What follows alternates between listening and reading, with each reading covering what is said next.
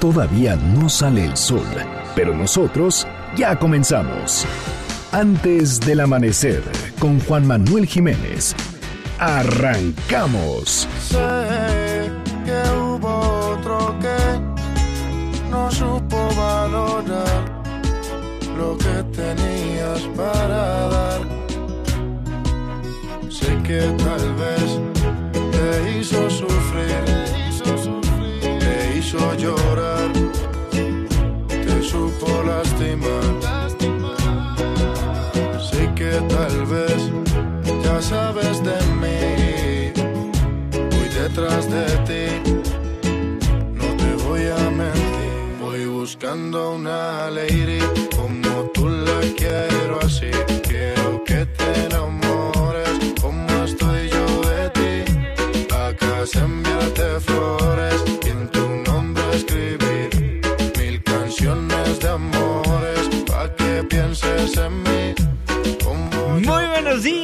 muchísimo gusto darles la bienvenida a este espacio madrugador de MBC Noticias 102.5. Gracias por acompañarnos antes del amanecer. Mi nombre es Juan Manuel Jiménez y como todos los días, como todas las mañanas, lo invito a que nos acompañe, a que nos sintonice hasta las 6 en punto para que desde muy temprano se informe de lo que es noticia en México y el mundo.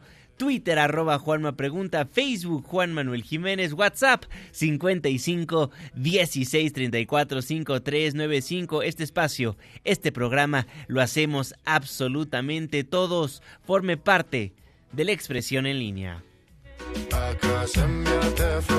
Estamos escuchando y escucharemos a lo largo de estos 60 minutos de información a Manuel Turizo. En estos momentos, su rola, una lady como tú.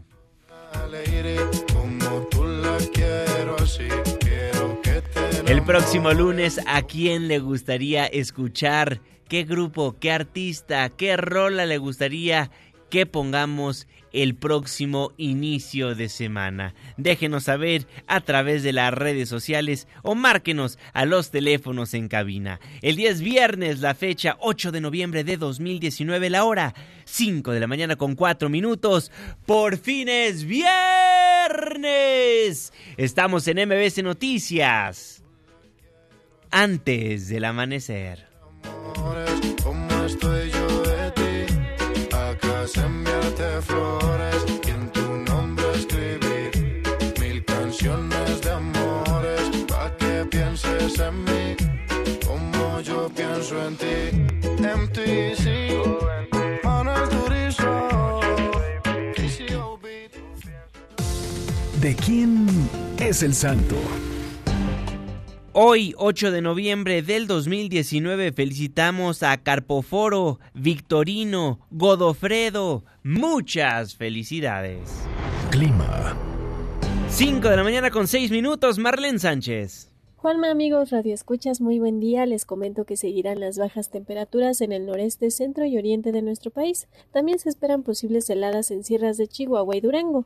En Tamaulipas y Veracruz se prevén vientos muy fuertes. Para la capital del país se pronostican condiciones de cielo parcialmente nublado en la mañana y medio nublado por la tarde-noche con posibilidad de lluvias. Tendremos una temperatura máxima de 26 grados Celsius y una mínima de 12. Este fue el reporte del clima antes del amanecer. Muchísimas gracias Marlene Sánchez y el Servicio Meteorológico Nacional y la Coordinación Nacional de Protección Civil anunciaron que la temporada invernal 2019-2020 durará hasta mayo del próximo año. En conferencia de prensa, Jorge Zaval, el titular de las del Servicio Meteorológico Nacional explicó que a la fecha se han presentado 11 frentes fríos de los 53 que se tienen pronosticados en el país. Dijo que estos fenómenos provocarán nublados y vientos fríos con temperaturas que pueden afectar la salud de las personas por el descenso de temperaturas.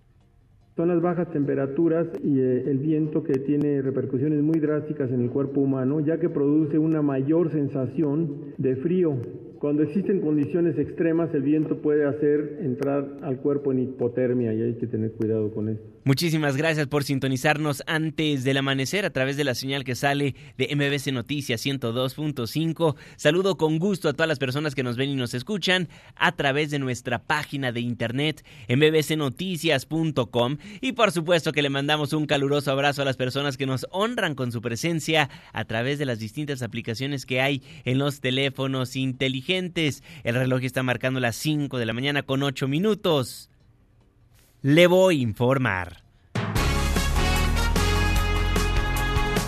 Una semana repleta de información, en su gran mayoría trágica, de peleas en el Pleno de la Cámara de Diputados a asesinatos en distintas ciudades del país. Pero ¿cuál es la ciudad, municipio o alcaldía más segura? ¿Dónde se vive mejor? Juan Carlos Alarcón. Gracias, Juanma. Muy buenos días. El municipio de San Pedro Garza García, Nuevo León, es considerado a nivel nacional el mejor sitio para vivir, mientras que Ecatepec, Estado de México, es el peor y se sumió en el último lugar del ranking nacional, de acuerdo con el séptimo estudio Ciudades más habitables de México 2019, realizado por el Gabinete de Comunicación Estratégica. El director del organismo, Federico Barrueto, expuso que la encuesta se realizó en 76 ciudades con mayor población en todo el país, donde se entrevistó a poco más de 30.400 personas vía telefónica. Dicha encuesta tuvo como componentes diversos índices referentes a la cohesión social, calidad de vida, evaluación de alcaldes y satisfacción con los servicios municipales cuyos resultados ubicaron nuevamente al norte del país entre los principales sitios. Con base en este análisis, las 10 mejores ciudades para vivir en México son, primero, San Pedro Garza García, Nuevo León, dos, Colima, tres, Mérida, San Nicolás de los Garza, quinto, Saltillo, sexto, Mazatlán, siete, Apodaca,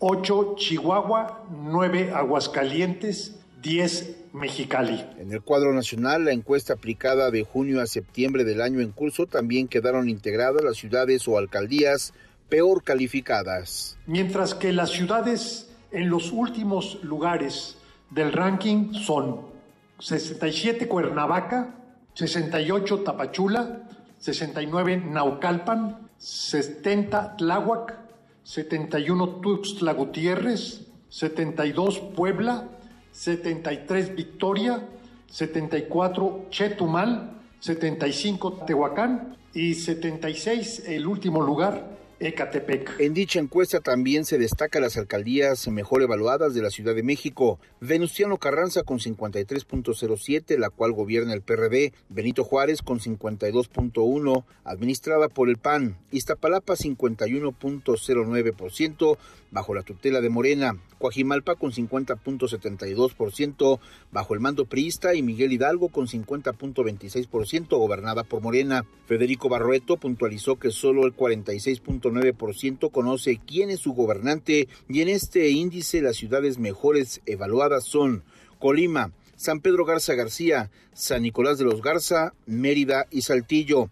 En tanto, las de menor calificación son Ciudad Victoria, Chetumal, Tijuana, Puebla y Tehuacán. Hasta aquí la información. Muchísimas gracias Juan Carlos Alarcón. Arrancamos en otro estado de la República Mexicana que ha dado de qué hablar constantemente por la violencia. En esta ocasión se confirmó el hallazgo de tres mujeres muertas en la denominada Casa del Terror de Toluca. Juan Gabriel González.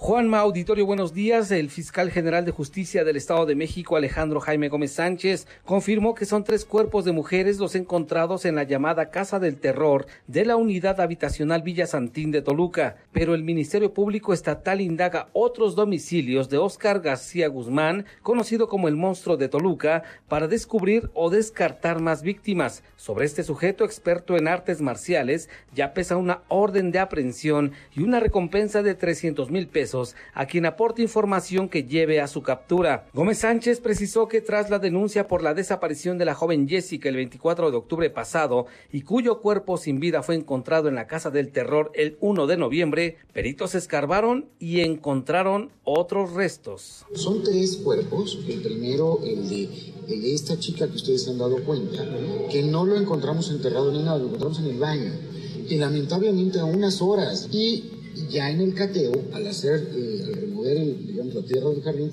encontramos dos cuerpos más. ¿Estaríamos ante la presencia de un asesino serial? Desde luego, al tener tres mujeres muertas por el mismo individuo, o, o, bueno, que todos los indicios nos indican que se trata del mismo individuo, pues yo diría que sí. Por las características del acusado, hoy prófugo de la justicia, el fiscal mexiquense dijo que estarían en presencia de un asesino serial. Juanma, el reporte que tengo. Muchísimas gracias, Juan Gabriel. Y en Sinaloa, un grupo armado entró a un hospital en Culiacán y mató a un paciente. Karina Méndez. Hola, ¿qué tal Juanma? Buenos días. Desde Sinaloa te saludo y te informo que este jueves un grupo fuertemente armado y encapuchado ingresó al Hospital Ángeles en Culiacán después de someter a un policía municipal para después asesinar a un paciente. Seis hombres armados con fusiles AR-15 y AK-47 fueron quienes ingresaron al área de urgencias y sometieron a un policía desarmándolo para posteriormente disparar contra el paciente y privarlo de la vida. Después huyeron del hospital.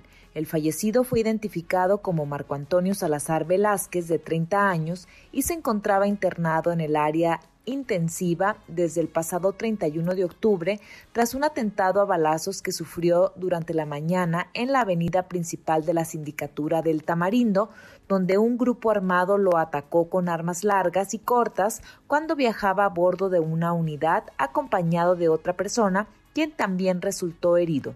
Hasta aquí mi reporte. Continuamos con más información. Muchísimas gracias Karina. Karina Méndez, nuestra corresponsal en Sinaloa. Nos vamos a Sonora, donde el día de ayer se llevó a cabo el funeral de tres, tres de las personas acribilladas este lunes, presuntamente por miembros del grupo criminal La Línea. Felipe Larios. Muy buenos días, Juanma. Este jueves se llevaron a cabo los funerales de una madre y dos hijos que fueron víctimas de una emboscada el lunes en la que murieron otras seis personas. La pequeña comunidad mormona de La Mora, enclavada en las faldas de la Sierra Madre Occidental en Sonora, se pobló de decenas de familiares y amigos, pero también de soldados del Ejército Nacional. Los restos de las víctimas de la violencia criminal que desde hace años azota esta región fueron resguardados en ataúdes de madera hechos a mano por los carpinteros mormones de esta comunidad.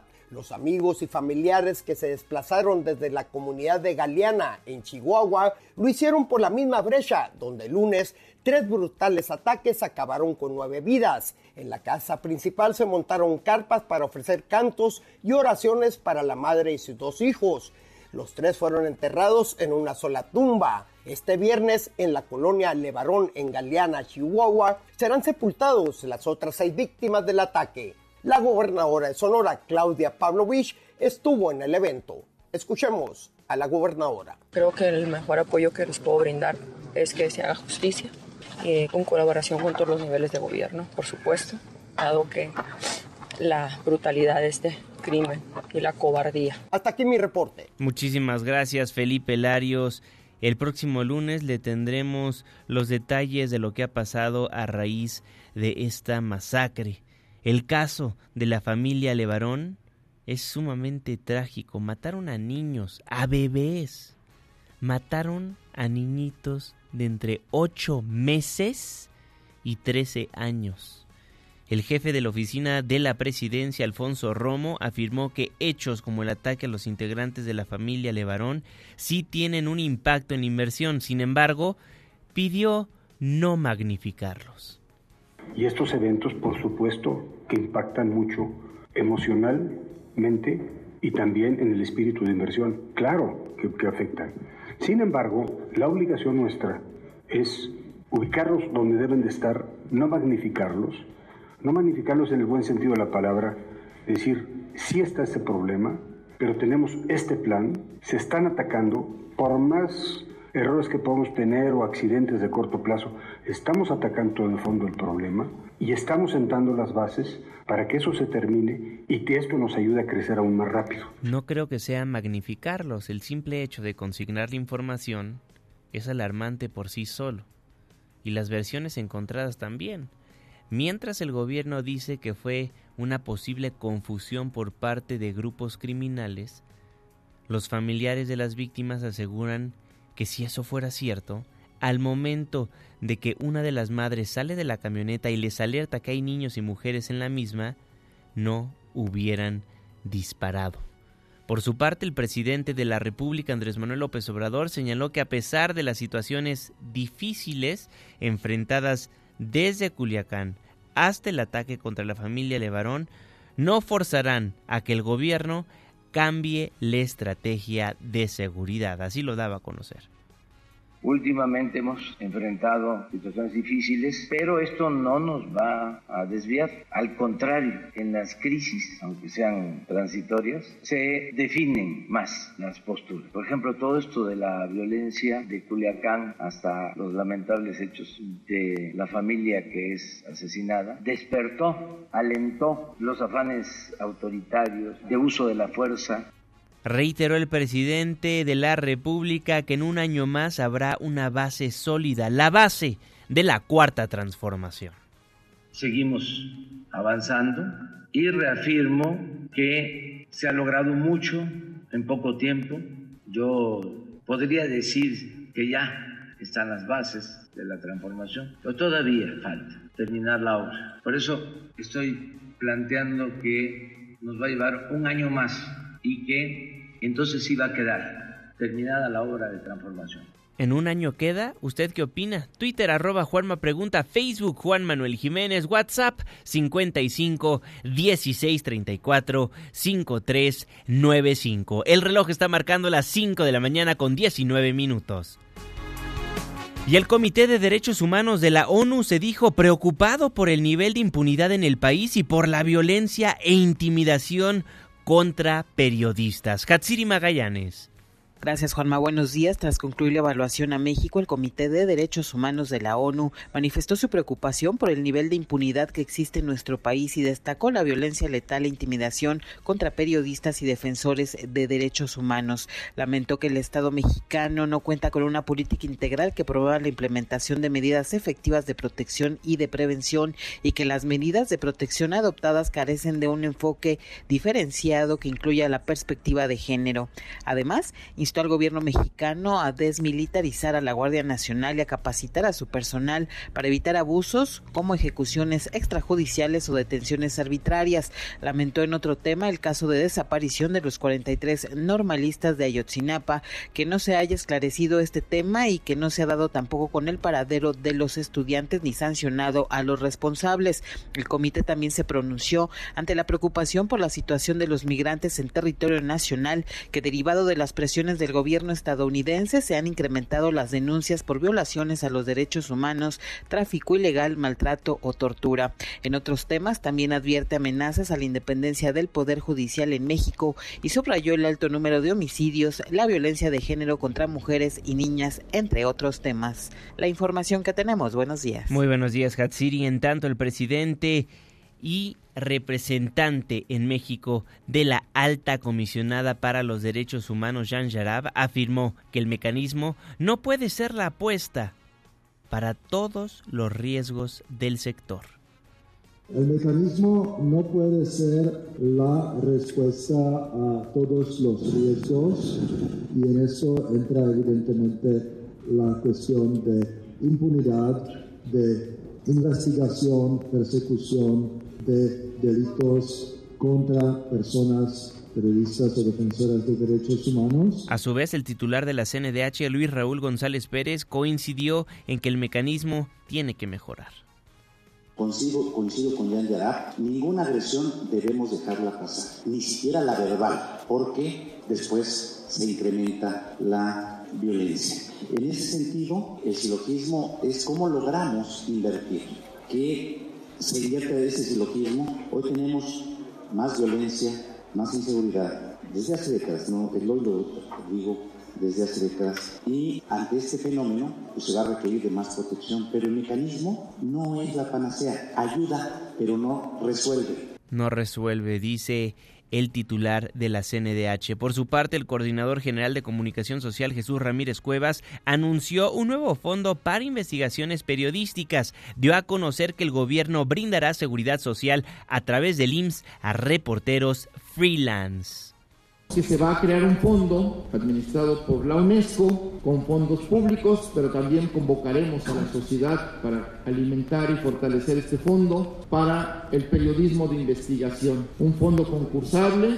un fondo abierto a todos los periodistas, independientemente si cuentan con una adscripción a un medio de comunicación. Hay un compromiso del Gobierno de México, por un lado, de promover un proceso, eh, de una iniciativa de seguridad social para los periodistas de México que no cuentan con ninguna protección Quiero hacer una precisión porque en el, debate público hay, digamos, por lo menos un señalamiento, una reflexión, un, un, tema sobre la estigmatización de los periodistas. Nosotros como gobierno no estigmatizamos ningún gremio y no estigmatizamos ninguna labor profesional, por crítica que sea, por informativa que sea. Lo que hay es un debate acerca de la relación de los medios de comunicación y el gobierno federal, acerca de las posturas editoriales o de la información puntual que se da y esa deliberación que se da cotidianamente eh, a través de las conferencias que por las mañanas lleva a cabo el titular del Poder Ejecutivo Federal. El, el vocero de la presidencia de la República, Jesús Ramírez Cuevas. Son las 5 de la mañana con 24 minutos. El Servicio Meteorológico Nacional y la Coordinación Nacional de Protección Civil anunciaron que la temporada invernal 2019-2020 durará hasta mayo del próximo año. ¿Quién mejor para darnos los detalles que David León, el Coordinador Nacional de Protección Civil, en este viernes? Viernes de Protección Civil. Protección Civil, antes del amanecer. ¿Y tú? ¿Ya estás preparado? Coordinador, muy buenos días, ¿cómo está? Querido Juanma, qué gusto, muy bien, eh, muchas gracias, espero que también estén bien todos los amigos de antes del amanecer. Efectivamente, Juanma, eh, la temporada invernal comienza, es decir, el primer frente frío lo tuvimos a la primera quincena del mes de septiembre y el invierno trae un reto muy importante para todos porque no solo Juanma son las bajas de temperaturas que traen consigo hipotermia, fríos, congelamientos, sino además viene la intoxicación porque utilizamos fogones y fogatas, vienen los incendios por esos eh, eh, fuegos, esos artefactos que utilizamos para calentar nuestras viviendas, se incrementan las enfermedades, se incrementan los accidentes eh, automovilísticos y como lo has visto y lo has reportado puntualmente, hay mucha lluvia, hay desbordamientos de ríos, hay inundación.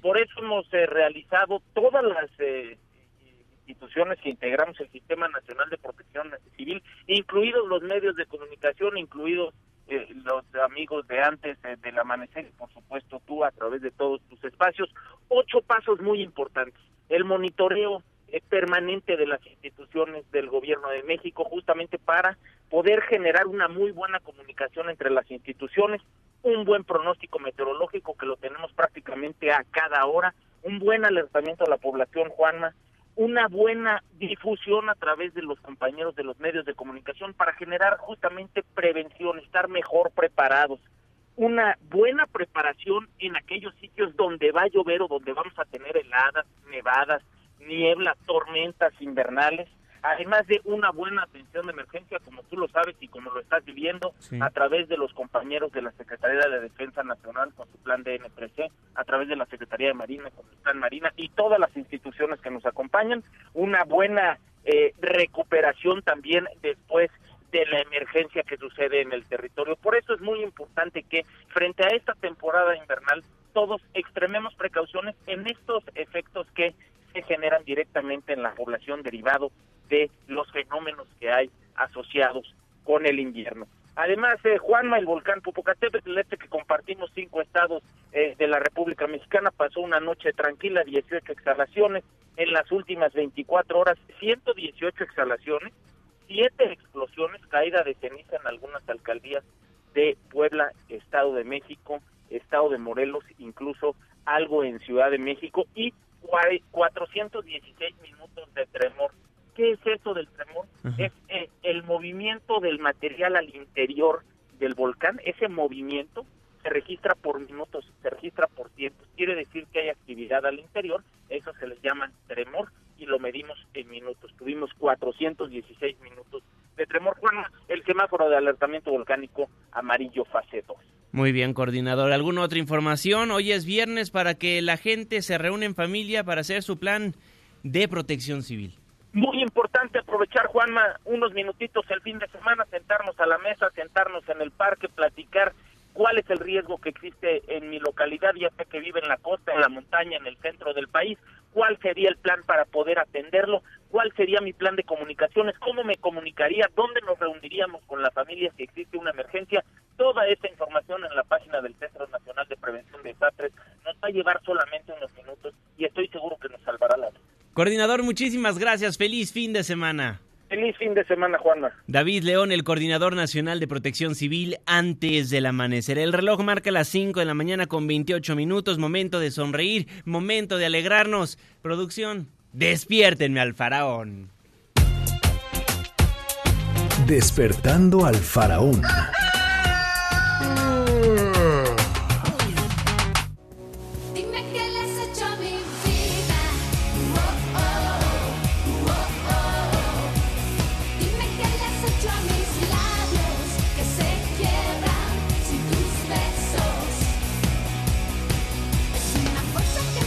Sentidos opuestos, pero tú y yo, mi querido faraón, siempre vamos hacia el mismo lado. ¿Cómo estás, Gabriel Hernández, el faraón del espectáculo The Pharaoh? Muy buenos días.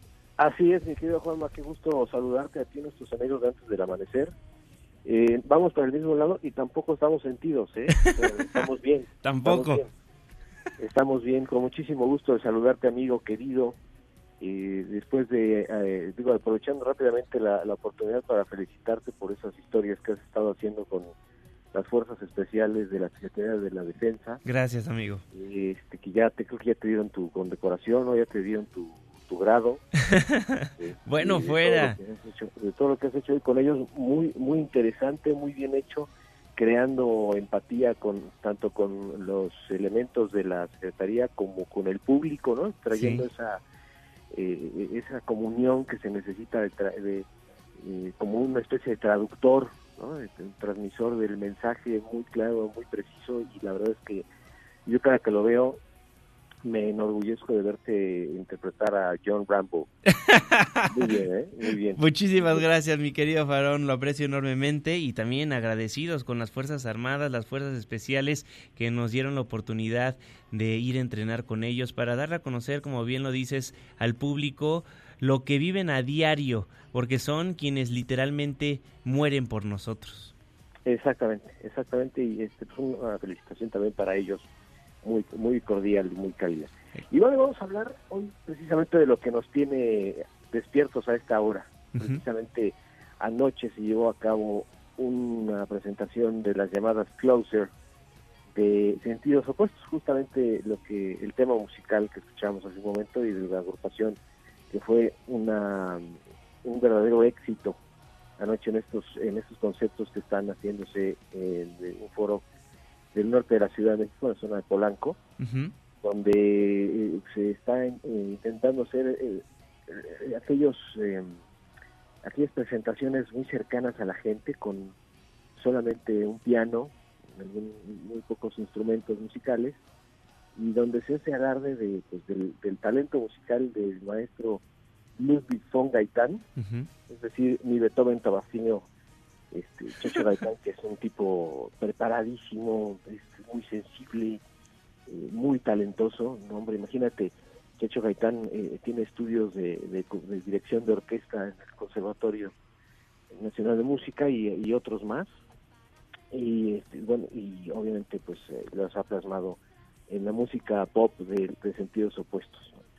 Y obviamente la voz, la voz angelical y deliciosa de Alessandra Rosaldo, que pues es un contraste fantástico ¿no? con, esta música electrónica pop y, su voz que ha sido pues eh, sumamente elogiada y, aplaudida y esta fue la presentación anoche, ¿no? Donde pues son ellos dos en el escenario, básicamente, y, están en ese contacto cercano con la gente. Es una gran idea de mi amigo Alex y, grandes socios que tienen ahí en esa en esa producción de, conciertos cercanos a la gente y, este, y eso es lo que fue sucediendo anoche. Y bueno, lógicamente también eh, en estos conciertos pues hacen, ya sabes, la alfombra roja, y quiénes van, y quiénes acompañan, y ahí nos enteramos, imagínate nada más, obviamente sabemos todos que Alessandra Rosaldo es la esposa de Eugenio Derbez, en este momento uno de los actores más cotizados y reconocidos no solamente en México, sino también en Hollywood, ¿no? Como el latino de moda y todo eso. Pues por, ayer no fue al concierto. Él no fue al concierto, pero tú dirías, bueno, pues a lo mejor se enojaron, hubo algún conflicto o están disgustados. No, se quedó a cuidar a la niña. Ándale. Pues qué buena onda. Sí, pues sí, se le tocó este quedarse a cuidar a la niña. Yo creo que no hubo quien con quien dejarla, ¿no? y, que se queda a cuidar a la niña, entonces pues él no, no fue ahí al, al evento. Este, los que sí estuvieron fueron David, David Ajá. estuvo también este José Eduardo, otro de los hijos de, eh, de, Eugenio, Eugenio con, eh, Victoria Rufo. Sí. Y ahí, eh, entonces estuvieron dando declaraciones, ya sabes, ¿no? Y este, diciendo que todo está bien y que todos son amigos, todos se quieren como hermanos. ¿Y no hablaron de su serie? No hablaron de la serie, fíjate, pero lo que lo que sí hablaron fue de ¿has visto los episodios de YouTube que tiene mi amigo también eh, Alex Montiel disfrazado de o caracterizado como el escorpión dorado? Sí. Ahí estuvieron todos con él en, lo que hace en su carro, ¿no? ¿Sí?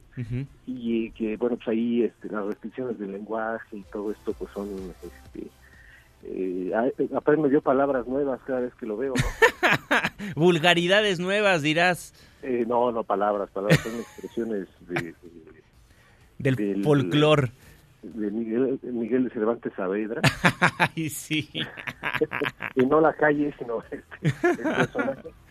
Y que eh, sí me sorprende mucho la, la, riqueza ¿no? De, del lenguaje que uno va puede ir aprendiendo todos los días. Sobre todo la forma de referirse a otra persona, ¿no? También es, este, interesante. Y ahí hicieron una, pues un ejercicio ¿no? de lo que es eh, eh, probablemente esta serie, aunque obviamente pues muy, muy al estilo de de, Alejandro, del, del escorpión dorado, pero pero también muy, muy, muy bueno, ¿no? Es muy interesante esta relación que tienen así de, de, la familia y de todo esto. Sí. Y, y muy sui generis, ¿no? Porque o sea, ha sido una familia quizás disfuncional para los ojos de, de los de otras familias, ¿no? Sí.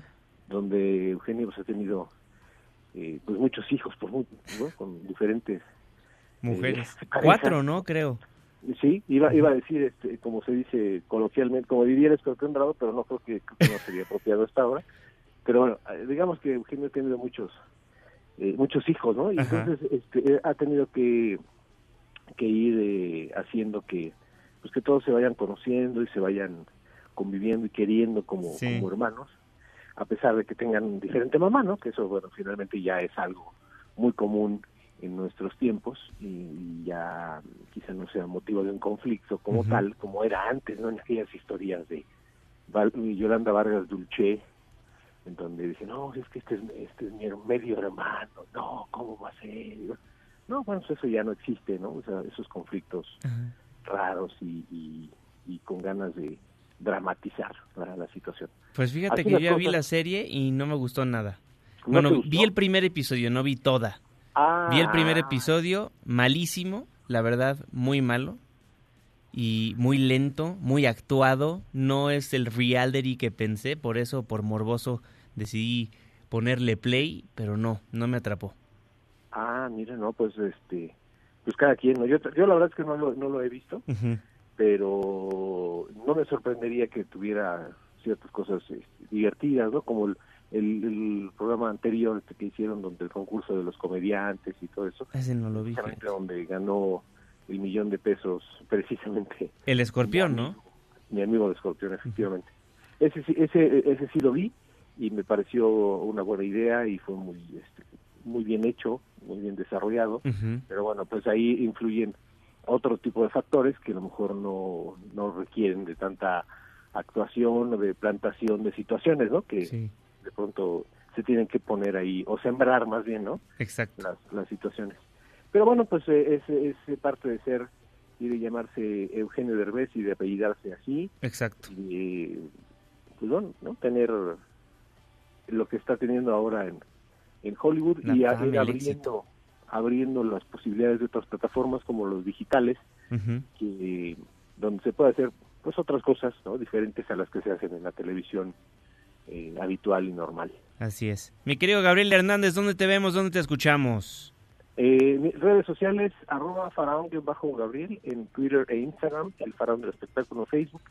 Y bueno, pues vamos a estar, eh, esta semana eh, tomé eh, el sábado para no estar precisamente en el sábado, va a estar en compañía de Leonel Puente, pero sí estamos en ADN 40 News y estamos también con Alejandro Broff en ida y vuelta a las 11 de la mañana y después de ahí nos vamos a la boda de mi primo Alfredo Neira Ándele. Que no ha entendido y se vuelve a casar, ¿no? Se vuelve a casar, digo, pero con todo cariño ahí vamos a estar este, acompañando a mi hermano del alma. Ventaneándolo a nivel nacional. Pues sí, digo, que sepan todos, ¿no? como, y así las cosas. Pues feliz fin de semana, mi querido ah, Gabriel Hernández. ¿Estábamos al aire? Perdón, ¿estábamos al aire? Estamos al aire, sí. Ah, qué caballo, pensé que estábamos platicando antes de entrar. Pero bueno, no importa, aquí estamos. Te mando un abrazote, querido amigo. Feliz fin de semana. Un abrazo para todos. Gabriel Hernández, el farón del espectáculo antes del amanecer. Son las 5 de la mañana con 39 minutos. Nos vamos escuchando a Manuel Turizo. Pegao, reporte vía la pausa, ya vuelo. Solamente si me toca yo quiero tenerte a mi lado, ven pa' que bailemos, me muero por verte, dime qué hago para tenerte, diré tú me tienes enamorado, ven pa' que bailemos, me muero por verte, dime qué hago para tenerte. Antes del amanecer, con Juan Manuel Jiménez. Con Juan Manuel Jiménez. Continuamos. Y ahora nadie te controla contigo Estamos de vuelta en MBC Noticias. Gracias por madrugar con nosotros. Yo soy Juan Manuel Jiménez y me da gusto nuevamente darle la bienvenida a este espacio del 102.5. Nos escuchamos de las 5 hasta las 6 de la mañana de lunes a viernes. Forme parte de la expresión en línea. Márquenos a los teléfonos en cabina 5166-1025. Redes sociales, arroba Juanma Pregunta. 5 de la mañana con 43 minutos, tiempo del centro. Saludo con gusto como todos los días, como todas las mañanas a mi querido jeque de los deportes, Luis Enrique Alfonso. Muy buenos días. Deportes con Luis Enrique Alfonso. ¿Cómo estás, mi querido Juanma? Vamos a darle crán a la lacrana esta semana, platicando de lo que pues eh, fue noticia el día de ayer, el caso Alexa Moreno, que es la ganadora del Premio Nacional del Deporte, Juanma, en la edición 2019 en la categoría no profesional. Lo cual, la verdad, más allá del nombramiento y todo, creo que se trata de enaltecer figuras que tienen un impacto social por las ganas de triunfar, por el crecimiento, por el mensaje, por todo lo que puede envolver a lo que quizá es eh, el único, digamos, factor de motivación o héroe que existe en un país como es los deportistas. El caso de Alexa Moreno es evidente, una mujer que se le decía que estaba gordita, fue buleada, que no tenía el biotipo de una gimnasta y fue callando bocas, ¿no? De manera seria, tranquila, responsable. Ganó la medalla de bronce en el Campeonato Mundial de Doha, tercer lugar en la Copa Mundial de Azerbaiyán, su clasificación a Juegos Olímpicos en Tokio. O sea, ¿qué más, no? ¿Qué más para Alexa Moreno? Paola Espinosa, pese a todas las polémicas y controversias que hubo con ella durante este año, en donde se pues se hizo ahí de palabras con algunos directivos y, con compañeros eh, de profesión. Eh, va, a, ser el premio al mérito deportivo. Eso no quita absolutamente nada de lo que ha hecho Paola Espinosa, pero lo que tiene atrás es sin duda la mejor clavadista de, su categoría en nuestro país como tal. Y el nadador Diego López, que nada más y nada menos adjudicó el premio como mejor atleta paralímpico por los cuatro oros en el Campeonato Mundial de Londres.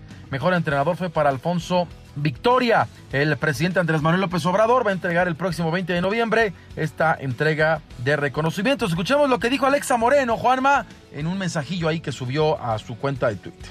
El día de hoy me informaron que pues soy la ganadora del Premio Nacional del Deporte.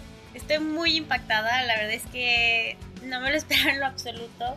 Yo creo que nunca me lo hubiera imaginado. No, todavía estoy así como un poco en shock. Convocados, Juanma, los 23 convocados de la selección mexicana para enfrentar a Panamá el 15 de noviembre y a Bermudas el 19 en la fecha FIFA. El Chicharito y Miguel Ayun no fueron convocados, no fueron llamados porque pues al parecer fueron los que organizaron la fiesta aquel disque brunch que terminó en Pomopari, ¿no? En donde ellos para el parecer organizaron todo, se llevaron estas chamaconas, este, en fin, entonces como reprimenda de- del Tata Martino, no los convocó. Regresan al llamado Guillermo Ochoa, Héctor Moreno, destacan jóvenes como el arquero del Veracruz Sebastián Jurado, está el Chicote Calderón de Necaxa, eh, Uriel Antuna del Galaxy, Sebastián Córdoba del América y JJ Macías de León. Así que por lo pronto vayan borrando a Chicharito y a Miguel Ayun de esta convocatoria porque fueron a los ojos del Tata los que organizaron la fiesta, los culpables. Y la selección eh, preolímpica femenil, Juanma, ya conoce sus compañeros de grupo. Canadá, Jamaica y San Cristóbal van a, a estar en este grupo de México en la eliminatoria rumbo a los Juegos Olímpicos de Tokio. Se van a jugar en Houston, en Edinburgh, o sea, en el estado de Texas, y además en Los Ángeles, en California. Eh, va a ser el 20 de enero cuando inicie el preolímpico. Bueno, vámonos con tu, tu técnico, este Juan el que adoras, el que idolatras, el que, el que suspiras cuando lo ves. Hablo de nuestro Pablo Mármol, Miguel Herrera, quien habló de esta cuestión de ultimátum, si es que hay o no, por tanta indisciplina que ha tenido con el América, tanta expulsión. Habló de eso, habló también del caso de que eh, pues eh, la mamá de, de la, desafortunadamente, de esta pareja que perdió la vida en el accidente con Joao Malek, que está en, en el- en la cárcel, que está en el reclusorio en Puente Grande, bueno, decía la mamá de la novia que Miguel Herrera había ido a ver a Joao Malek y cómo se atrevía después de que era culpable. Y más, se armó una polémica ahí. También le contestó nuestra Carmelita Salinas del fútbol, eh, Miguel Herrera. Vamos a escuchar lo que dijo. con todo el dolor de mi pena para la señora, que seguramente está sufriendo un- una situación muy, muy difícil por la pérdida de su ser querido. Si le dijeron que yo fui a ver a alguien, no fui a ver a nadie en especial. Bueno, ahora sí vámonos con la quiniela mañana ebria, Juanma. Ojo, Chicho, oído, por favor, bien paradillo. Vámonos con lo que se viene en esta jornada. Ya se está haciendo maduro. El campeonato es la número 18. Recordemos que la próxima semana hay fecha FIFA. No hay fútbol, pero esta se va a decidir mucho, mucho, Juanma. Tú tienes 51 aciertos, yo tengo 48. Y vámonos tendidos. Nos escuchamos y nos vemos más tarde, Juanma. Ahí voy a estar en el Monarcas contra Puebla. Y yo creo que va a ganar la monarquía, Juanma. Échale, échale, Juanma. Yo Arráncate. también. Gana la monarquía. Muy bien. Veracruz contra tu chichicuilote que tiene que ganar para oficializar boleto a liguilla. Voy con tu chichicuilote, aunque creo que a. Veracruz le puedes sacar un susto, ¿eh? No, gana el América, amigo. Bien, en la frontera norte, duelo entre norteños, el perro pelón ante el rayado. Me quedo con empatito, Juanma. ¿Y tú? No, ganan los rayados. Bien, el sábado, mañana, Atlético de San Luis contra el Hidrorrayo. Oh, creo que van a electrocutar a la- al Potosino. ¿Tú? No, va a ganar San Luis, amigo. Tigres Pachuca, voy con el Tigre. Yo también, Tigres. León Toluca, voy con el Lion. Voy con Toluca. Chivas Querétaro, Juanma, yo voy con el Regaño Sangrado. Te copio, Chivas. El domingo, Pumas contra Juárez, eh, voy con el gatito. El gatito creo que va a maullar. no, van a empatar, amigo. Santos Cruz Azul, Juanma, voy con el Santo. ¿Y tú? También voy con Santos, mi querido Jeque. Bien, descansa mi rojinegro Sí. del Atlas, que más bien descansó en paz porque ya no tiene posibilidades. Juanma, ahí está entonces la información deportiva. Nos vemos en unos minutitos, Juanma, en Hechos AM. Por lo pronto, me despido, te mando a Rimón de fin de semana, con beso en la yugular y chupetón de cuello. Me despido, Juanma, mi Twitter, arroba Lea Deportes. Salud. Saludos, mi querido Luis Enrique Alfonso, el jeque de los deportes antes del amanecer. El reloj está marcando las 5 de la mañana con 49 minutos. Resumen capitalino. Este espacio, este programa lo hacemos absolutamente todos. Y por todos me refiero a los más chiquitos que nos escuchan a través del 102.5, que nos sintonizan a través de su celular o a través de alguna aplicación móvil. Y este fin de semana, en específico este domingo, los más pequeños de la familia le podrán decir al gobierno qué piensan de nuestra ciudad. Es su turno de salir a las urnas. Mauricio Huesca, consejero del Instituto Electoral de la Ciudad de México, ¿cómo está? Muy buenos días. Juan Manuel, muy buenos días y buenos días a toda tu audiencia. Encantado de estar contigo esta mañana para platicar de este ejercicio cívico que va a ser este domingo 10 de noviembre. Un ejercicio cívico donde los niños van a tener la oportunidad de darnos a conocer a nosotros lo que piensan de la Ciudad de México. Hijo, no, no, lo dijiste muy bien. La verdad de las cosas es que sí, por muchos años estas voces han sido silenciadas y es importante que por primera vez las niñas, niños y adolescentes se sepan que su voz tiene una resonancia en esta ciudad y que sus opiniones, sus ideas, su problemática y lo que quieran demostrarle pues a su entorno pues, va a ser escuchado y no solamente escuchado, sino también va a ser tomado en cuenta por las autoridades para generarles un beneficio en su entorno. Consejero, ¿cuántas casillas van a abrir y qué tipo de consultas harán? Me imagino que van a haber diferentes consultas dependiendo la edad. Así es, vamos a tener el, la instalación de 858 mesas receptoras de expresión, que son las, el equivalente a las, a las casillas que conocemos para las elecciones, y vamos a dar el equivalente a boletas electorales,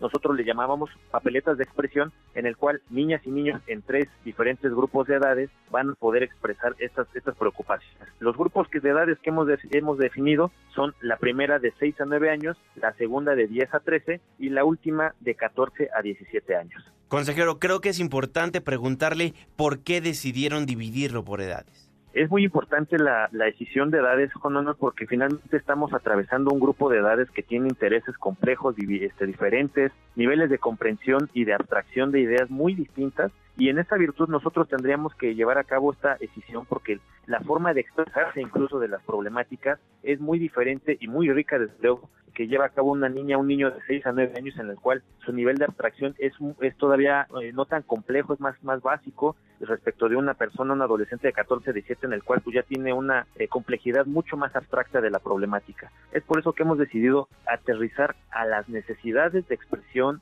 de, comprensión y de expresión de las, de las preocupaciones a cada uno de estos grupos etarios. Leí en la página de internet del instituto que también los más pequeños tendrán la opción de dibujar lo que sienten, de dibujar cómo ven a la ciudad. Sí, fíjate que estos ejercicios de, de, participación mediante el dibujo más lúdico nos ha permitido que niñas y niños de estas edades de 6 a 9 precisamente se sientan mucho más confiados y confiadas de poder expresar lo que sienten mediante una expresión y una eh, este, de palabra, una frase y un dibujo o un dibujo solamente. Hemos detectado en, en las consultas pasadas que, por ejemplo, si el problema es seguridad, lo que reflejan es pintan cámaras de seguridad, pintan luminarias, pintan parques, en el caso de cuidado para perros, pintan perros con su propietario y su propietario. El problema es esos fecales de perros también como problemática, porque los perros aparecen en varias vertientes como problemática, pero como también como, como un tema de protección, pero también un tema de violencia, porque se sienten heridos pintan todo de esta manera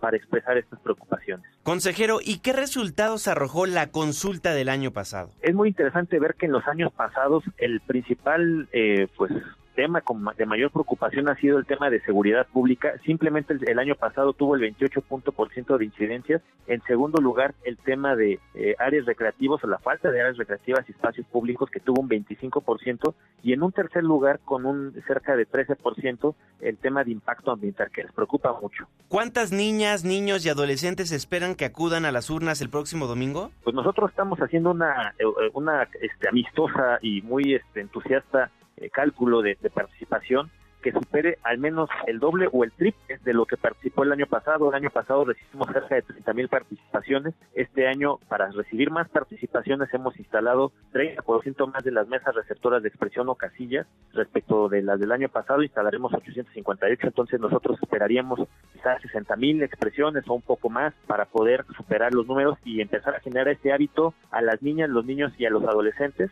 de participar y involucrarse en los asuntos públicos de su comunidad y de su entorno. 858 casillas en la Ciudad de México a lo largo y ancho de esta capital, pero tengo entendido, consejero, que la consulta llegó a los Estados Unidos por primera ocasión. Efectivamente, Juan Manuel, tenemos esta gran noticia para toda la comunidad migrante que vive sobre todo en Estados Unidos, precisamente hemos ah, de- decidido abrir mesas receptoras de expresión en 10 ciudades, entre las cuales se encuentran ciudades de, de Chicago, Nueva York, Atlanta, San Francisco, Los Ángeles, eh, Raleigh, en el marco de la Semana de la de la educación americana, en los con apoyo de los consulados mexicanos se puedan instalar estas mesas receptoras de expresión en los Estados Unidos. ¿Y los resultados cuándo los podremos conocer? De manera inmediata lo tenemos hacia la, la semana del lunes martes de la próxima semana tendremos los resultados de manera estadística de participación eh, de por grupos etarios, colonias, por alcaldía, por género, eh, los podríamos tener en, los primeros días de la semana que entra. Ya los, los datos cualitativos, es decir, cuáles son las principales preocupaciones, las empezaremos a trabajar, claro, de inmediato, pero esas quizá como, como muchas de ellas son dibujos, como te comenté, hay que sistematizarlas, hay que analizarlas de manera en- en integral con un grupo multidisciplinar, psicólogas, educadoras. Esto durará un poco más de meses para poder eh, llevar a cabo este trabajo de análisis de, las de las expresiones que se reciban. Finalmente, Mauricio Huesca, consejero del Instituto Electoral de la Ciudad de México, ¿en qué horarios estarán abiertas estas mesas receptoras? Las mesas estarán abiertas a partir de las 9 de la mañana y hasta las 5 de la tarde. Y si tienen dudas dónde están instaladas, el portal de internet del Instituto Electoral de Ciudad de México estarán todas las ubicaciones por cada alcaldía. Muchísimas gracias, consejero. Si me lo permite, el martes nos comunicamos nuevamente con usted para que nos dé a conocer los resultados. Encantado, Juan Manuel, y me dará mucho gusto volver a escuchar y dar los resultados de la ciudadanía. Así será, consejero. Que tenga un excelente día. Gracias, igualmente. Igualmente, consejero, el consejero Mauricio Huesca, consejero del Instituto Electoral de la Ciudad de México. 5 de la mañana con 56 minutos. Advierte la Unión Tepito que el impuesto navideño para comerciantes será a partir de noviembre. Una exclusiva de Juan Carlos Alarcón. Ante la proximidad de la temporada decembrina y el incremento en la actividad comercial, miembros de la Unión de Tepito advirtieron que el derecho de piso tendrá una modificación y se impondrá el impuesto navideño para aquellos que ofertan sus mercancías en el espacio público y en el ámbito formal. Comerciantes de la zona centro de la capital explicaron que la advertencia es que si no pagan, cerrarán locales y decomisarán productos a vendedores en vía pública. Dicha advertencia fue realizada días después de la acción policial que desarticuló parte de la banda encabezada por Óscar Flores, alias Lunares, en la calle Peralvillo, cuyas células delictivas siguen activas. De hecho, establecieron que el próximo 15 de noviembre iniciará el nuevo rol de cobros que comenzará en los diferentes cuadrantes del centro histórico hasta llegar al barrio de Tepito. Nos dijeron que tenemos que pagar 5 mil pesos a partir del 15 de noviembre, que vayamos juntando para los ahorros para poner nuestro árbol de Navidad. Que las cabezas están escondidas, es como el Huguito, el Elvis, el Uriel, el Chori, el Hormiga, que son los que mandan a los pies tal como el Cristian, el Pechugas, el Morongas, y que ellos están en cada esquina como en Colombia. Los operadores de la Unión de Tepito se sitúan en diferentes puntos del eje 1 Norte, Avenida del Trabajo, Circunvalación y calles de la Colonia Centro, así como la Lagunilla y la Colonia Morelos correspondientes a las alcaldías de Cuauhtémoc y Venustiano Carranza. La ramificación de este grupo criminal ha obligado incluso al cierre de comercios en las colonias Obrera y Doctores, ya que los comerciantes establecidos y principalmente los del espacio público han sido víctimas de secuestros y extorsiones que difícilmente se denuncian por temor a ser afectados y a sus familias. Las fuentes consultadas señalan que los principales cobradores de derecho de piso son el Cristian, el Pechugas y el Morongas, quienes habitualmente se sitúan en esquinas como las calles de Colombia, el Carmen, Santo Domingo, el Manuel Doblado. La Secretaría de Seguridad Ciudadana recuperó esta última calle apenas el 24 de septiembre. El entonces titular Jesús Horta explicó que se había restablecido el orden y la legalidad, pero tras su renuncia, el 4 de octubre, casi enseguida volvió a ser ocupada y el dominio continuó bajo la Unión de Tepito. Los afectados hicieron nuevamente un llamado al gobierno de México y de la capital a efecto de que imponga orden y que el músculo del Estado frene en definitiva a la delincuencia organizada. ¿Qué tal? Siguen extorsionando en la capital del país. Advierte la Unión Tepito que el impuesto navideño para comerciantes será a partir de noviembre. Ya les ponen sus impuestos navideños a los comerciantes, los delincuentes. Nos vamos, nos despedimos. Muchísimas gracias por habernos acompañado a lo largo de esta semana informativa, a lo largo de estos 60 minutos de información. Muchísimas gracias por vernos en la televisión en nuestra serie especial que hoy concluye con las Fuerzas Especiales de la Secretaría de la Defensa Nacional. Fue un honor, un verdadero placer convivir con quienes nos cuidan a diario en las calles de la República Mexicana. Fue un verdadero honor portar el uniforme militar, tan siquiera por unas horas, para conocer el arduo trabajo por el que pasan para convertirse en elementos de las fuerzas especiales. Hoy nuestra última entrega, pero si no ha tenido oportunidad de ver todos los capítulos, están en mi canal de YouTube, Juan Manuel Jiménez C, o en mi Instagram, arroba en IGTV, en Instagram televisión. Dejamos el 102.5, nos pasamos al 104.9 en Exa FM. Le tengo un resumen de noticias cada hora a la hora hasta las 10 de la mañana y después nos vemos en la televisión en punto de las 7 de la noche en tu ciudad en tiempo real a través de la pantalla de ADN 40, el canal informativo más visto de México. A nombre de este gran equipo de trabajo, se despide de ustedes su servidor y amigo Juan Manuel Jiménez. Que pase un extraordinario fin de semana. Ya casi sale el sol. Nos escuchamos mañana en punto de las 5, antes del amanecer.